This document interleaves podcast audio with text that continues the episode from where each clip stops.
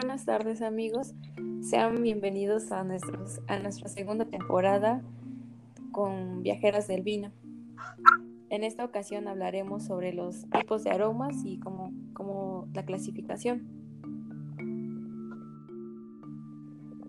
Hola. Los nos acompañarán en los tipos de aromas que se dividen en tres partes, los cuales son los primarios, los secundarios y los terciarios. En cuanto a los primarios, se caracterizan por ser fáciles de identificar, intensos, llamativos y afrutados. Como por ejemplo las fresas, frambuesas, cerezas, moras, pera, manzana, melón, coco y almendras crudas. En cuanto a los secundarios, se dice que son procedentes a la elaboración del vino ya que son más fáciles de detectar, resultan complejos, vinosos e intensos, atenuando con los años. Por ejemplo, la mantequilla, la levadura, la miga de pan, el queso y la nata. En cuanto a los terciarios, son inexistentes en los vinos jóvenes, ya que sus aromas procedentes de las barricas y botellas durante la crianza como el aroma balámico, espaciados, animales, vino, incienso, trufa, clavo, chocolate y café.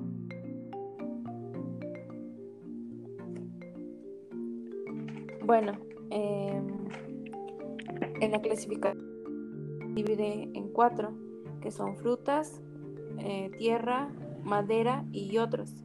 En la fruta, pues en vino blanco hay agrias, exóticas y sutil. En agrias podemos encontrar que es el limón, la lima, naranja, mandarina y toronja. Exóticas como son el durazno y la piña. Y sutil en manzanas y peras. Esto es en vinos blancos. En vino tinto son los frutos rojos y que son como las cerezas, fresas, arándanos y frambuesas. También los clasificamos como en otros frutos que son como las cerezas, arándanos, moras y grosellas. En la tierra, pues son este obviamente tierra, champiñones, hongos. También se encuentra café, cominos y bueno, romero.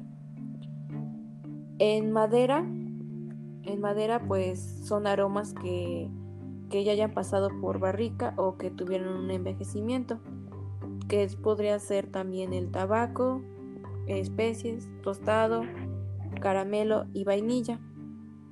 Y en otros, mm, pues podría ser que también se encuentre la, mantequilla, que son como lácteos, la, el fermentado, que es levadura,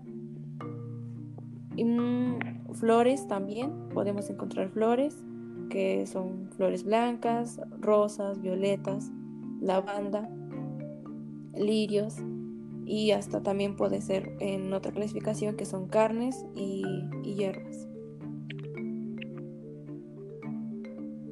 Bueno, esta semana vimos cómo puede, cómo se tiene que empezar a catar y para eso se tiene que educar nuestro sentido olfativo. Para esto es importante saber identificar y memorizar cada uno de estos aromas. De hecho, también es importante cómo cambia, por ejemplo, la tierra o el azúcar. En el caso de la tierra, se puede decir que los olores son diferentes a cuando es tierra seca, a cuando le agregas algunas gotas de agua y su aroma cambia completamente o el azúcar, igual. También es, es necesario como memorizar todos para que a la hora de hacer una catación podamos identificar en qué, en qué sección se encuentran y qué es lo que llevan lo que lleva el vino. Por ejemplo, cuando nosotros prendemos, no sé, el cerillo, lo que es importante oler es el polvito que se bueno, el humito que se hace a la hora de prender, o por ejemplo, el incienso, el incienso que se queda mucho más tiempo y existen diferentes tipos de aroma. En cuanto al chocolate, pues sabemos que hay muchos tipos de chocolate, entonces también es bueno saber identificar cuál es el amargo, el agridulce, el dulce, ya que, bueno, el sabor de por sí cambia, pero el aroma también varía.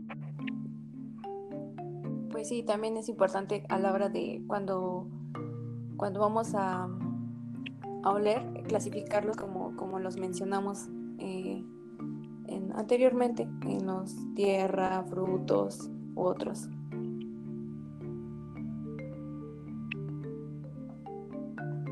Bueno, eso sería todo por, por este capítulo. Esta semana. Y nos estaremos viendo, escuchando la, la siguiente semana. Gracias. Gracias.